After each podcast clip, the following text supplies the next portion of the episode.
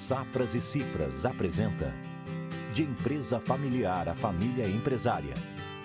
Compartilhando soluções e experiências com o presente e o futuro do agro. Olá pessoal, hoje o Eduardo Leon e eu vamos dar continuidade no assunto que nós iniciamos na semana passada, falando sobre planejamento sucessório e Começamos recapitulando sobre o que falamos no último episódio. Nós comentamos a respeito dos três sistemas que a gente deve observar dentro de um planejamento sucessório bem feito. O foco do primeiro episódio foi nos sistemas da família e do negócio, e hoje nós vamos seguir com este foco nesses dois sistemas para tratarmos no último episódio acerca do patrimônio. E Eduardo, já, então, para a gente iniciar essa, essa discussão, algumas famílias nos questionam sobre o melhor momento para falar sobre sucessão. Dentro da tua experiência nos atendimentos na região de, de Mato Grosso, o que que tu nos diz a respeito disso? Qual o melhor momento? Essa pergunta realmente ela é muito frequente em todos os clientes que quando a gente vai falar de planejamento sucessório. Ah não, quando meu pai estiver lá com 65 anos é que eu vou começar a pensar em sucessão. Na verdade, Planejamento sucessório é gestão da continuidade, ou seja, eu vou fazer um planejamento sucessório para adaptar a gestão do meu negócio ou a fazer ajustes no meu patrimônio, no meu planejamento tributário para que eu tenha mais eficiência nos próximos anos e consiga ir, ir fazendo essa sucessão de forma gradativa. Ou seja, o modelo de gestão, quando estão só os pais, ele é um. Quando os filhos entram no negócio, ele é outro formato diferente. E quanto mais eficaz for a construção desse modelo entre pais e filhos trabalhando, o que, que acontece? A gente diminui o número de conflitos que possam existir, a gente define bem as atividades, poder de alçado, o que, que pode e não pode fazer, qual vai ser o salário dessas pessoas que trabalham no negócio.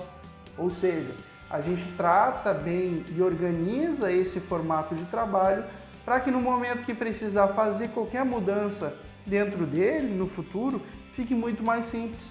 O que a gente não pode é deixar para tratar a sucessão só lá quando o patriarca ou a matriarca é, já estão idosos, já estão largando, é, abrindo mão do negócio, porque aí a gente perde de ter mais eficiência na construção da nossa empresa familiar. Então, por isso, quanto antes tratar de sucessão e quanto mais tratar ela como uma gestão da continuidade, melhor vai ser para todos os grupos. Agora, sobre o momento, é interessante, né, Glaucio, se a gente analisar que esses mais de 1.500 clientes que nós já atendemos em todo o Brasil, aqueles que conseguiram tratar a sucessão de uma maneira preventiva, ou seja, sem evidência aí de conflitos, de dificuldade financeira ou de às vezes situação de doença dentro da família, né, que acaba trazendo muito mais a emoção para dentro das reuniões do que a própria razão, a gente consegue ter um resultado muito maior. Tá? Não quer dizer que em outros casos não se possa fazer a sucessão, é claro que se faz. Mas quanto antes se tratar, quando antes se conseguir se preservar a harmonia da família, o objetivo comum com relação à perpetuação do negócio, reduzir aí conflitos é, na gestão muitas vezes, né? ou seja, no papel do pai, no papel do filho, da filha que estão trabalhando juntos, mais eficiência a família vai ter dentro do negócio. Por isso, quanto antes tratar de sucessão, de uma forma corriqueira, de uma forma saudável, pensando no futuro do negócio, melhor para essa família. Realmente, Eduardo, o melhor momento, o momento ideal seria quando ainda não existem conflitos instalados dentro da família, mas é sempre tempo de tratar a respeito disso. E isso nos leva a uma das próximas dúvidas do, dos nossos clientes, que é sobre por onde começar a tratar. Qual dos sistemas a gente deve conversar primeiro ou iniciar uh, um trabalho de planejamento sucessório? Família, negócio ou patrimônio? Fala um pouco para nós a respeito disso, por favor. É engraçado só a tua pergunta. Tu sabe que essa semana, Glaucio, eu estava atendendo um cliente que a gente está começando o planejamento sucessório com a família e ele perguntou o seguinte, Eduardo, o que que meu vizinho aqui fez? Não, porque a família dele é parecida com a minha, eu acho que vocês, como vocês começaram lá vai ser melhor do que vai ser melhor para a gente começar aqui também, então vamos, vamos na mesma linha que vocês fizeram lá. E isso é algo bem frequente que a gente vê em todos os produtores do Brasil, né? Ou seja, tentar seguir o que, o que já foi feito em outra família e deu certo, até para não correr riscos ou ter um caminho aí que, que possa trocar uma experiência para seguir, né? E assim, é natural a gente buscar um caminho mais seguro em se tratando até de algo novo, né, que a, gente, que a família está começando a tratar, que nunca falou antes que era a própria sucessão ou planejamento sucessório. O cuidado que a gente tem que ter só nesses casos, né, Glaucia, é que a família, elas são completamente diferentes. Por mais que pareçam é, famílias semelhantes, cada família tem a sua cultura, tem os seus valores, tem a sua forma de agir, de tocar o seu próprio negócio, né?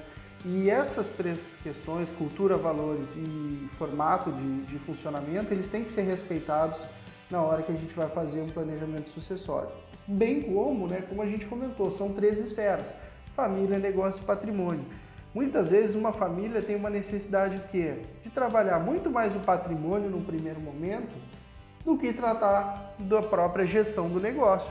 E em outros casos é completamente diferente. Tem casos que querem, ah, não, é o pai passar algumas atividades para os filhos e conseguirem fazer, criar um conselho, uma rotina de reuniões, né? Enquanto que outros estão uma exigência muito maior de proteger o patrimônio, porque acho que os filhos em seguida já vão casar e é bom ter o patrimônio organizado.